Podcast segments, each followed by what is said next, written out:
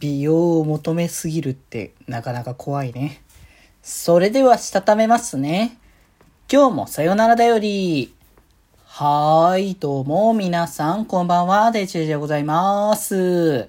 はい、この番組は今日という日にさよならという気持ちを込め、聞いてくださる皆様にお手紙を綴るように僕デジェジがお話ししていきたいと思います。はーい。ということでですね、本日もですね、デジモンゴーストゲームのお話ね、えー、やっとね、最新話に追いつきますというところで、これでやっとこう来週から普通に話せるって言ってるんだけど、実際問題あれなんだよね。ちょっと今週ね、もうこれ、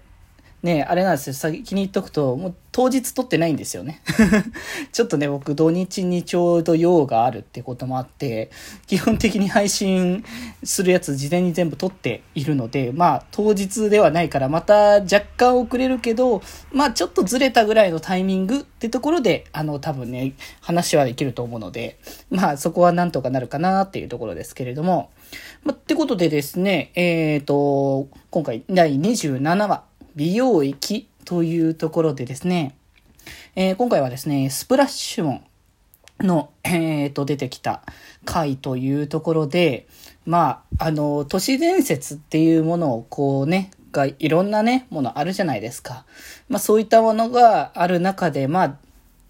このゴーストゲームの世界観のデジモンのこう起こす事件っていうのは、まあ都市伝説めいたものっていうのも、まあ結構出てきたからこそ、そこの中で、あの、都市伝説の中にもしかしたらデジモンの絡む事件があるのではないかということで調べていたところ、出てきたのが水に呼ばれるという、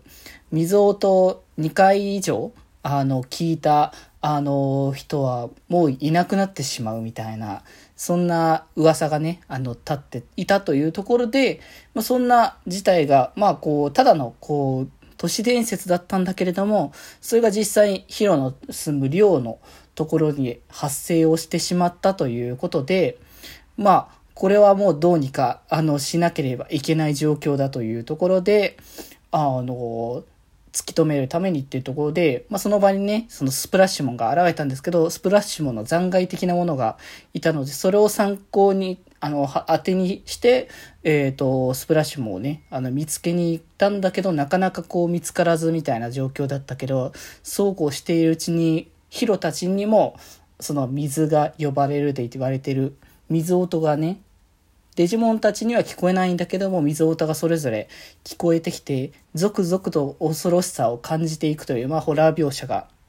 まあね、前半の方に来て、で、まあ、後半、もう、2回来てしまったから、2回その水音が来て、もうどうなるかわからないからこそ早く、あの、スプラッシュもに相対せなければいけないっていうところで、あの、改めてね、こう見つけに行ったところ、あの、船にね、あ水のこういっぱいある船のね、ところに着いたので、まあ、スプラッシュモンのまあ、こう格好の餌食みたいな状況になってたんだけどっていうところで、まあ、実際そこで3度目の水音を聞いたタイミングでスプラッシュモンが現れて、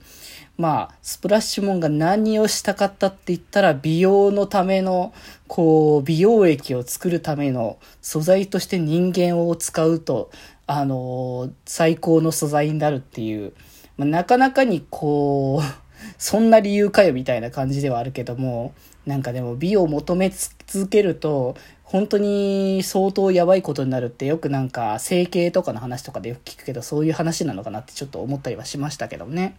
でまあ本当になんとかしたいけれども結局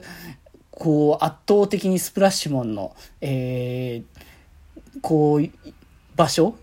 スプラッシュモンのこう圧倒的な強さを見せつけられて、えーね、ガンマモンだったりジェリーモンはちょっとやられてしまったんだけれども、まあなんとかなんとか、あの、起点を効かせてというか、水は凍らせたらこう動けなくなるからっていう観点で、あの、デジバイスの効果を使って、あの、えですね、疑似デジタルワールドで氷の、えー、場所にしたことによって、なんとかなったっていう。まあなんか、あれは空間としての見た目だけの問題なのか、実際問題の寒さとか、あの辺も感じるのかっていうのは若干、ものによって微妙に差異が出てる気がするから、まあその辺の明確さが出すのかどうかはわかんないけどね、それに関しては。で、まあなんとか、アンゴラモンがね、なんとかその、氷の風、急速冷冷凍でね、なんとかスプラッシュモンを倒すことができ、氷付けにすることができてっていうことで、なんとか一段落、まあ、人間たちも、まあ、そしてガモンたちもね、とりあえず助かりましたよということで、まあ、前回みたいなぼやと残る、まあ、取り返しのつかない状況下にはなってないっていうのはまだ良かったところっていう部分なのかもしれないですけれども。まあ、で、最後にその、ま、凍ったままだと、まあ、結局凍ったのが解消されたら、ね、あの、元通りになるんじゃないかって思ってたら、あの、急にまたブラックテルモンが現れるっていう、本当にブラックテルモンの意図が全然わからなさすぎて、なんで出てくるのかとか全然わかんないなっていう状況下でしか今のところまだないので、まあ、次回以降どんな感じに、あの、話の展開が進んでいくのかなっていうか気になるし、ここでさらっと、あの、ヒロが、あの、父親に、の手紙をいつでも持ってて、いつでも渡せるような状況にしてたっていう全然知らなかった情報をここに差し込んできて、まあ物語的な大きな、進展はなく事件解決っていう流れではあったけれども、まあその渡した手紙が何かのキーになって今後の物語に多少絡んでくるっていう可能性は少し出てきたので、まあ一歩前進というところかなというところですかね。次回はなんかのっぺらぼう、顔がないっていう、ね、こうなかなかそれはそれで結構ホラーでは上等な、よくあるやつっていう感じではありますけど、そんなね、ものが出てくるという話でどんなことになるのか、ぜひぜひ次回もお楽しみにということで、またね、あの次回放送された後にお話しさせていただけたと思います。ということで今日はこんなところで、それではまた明日バイバーイ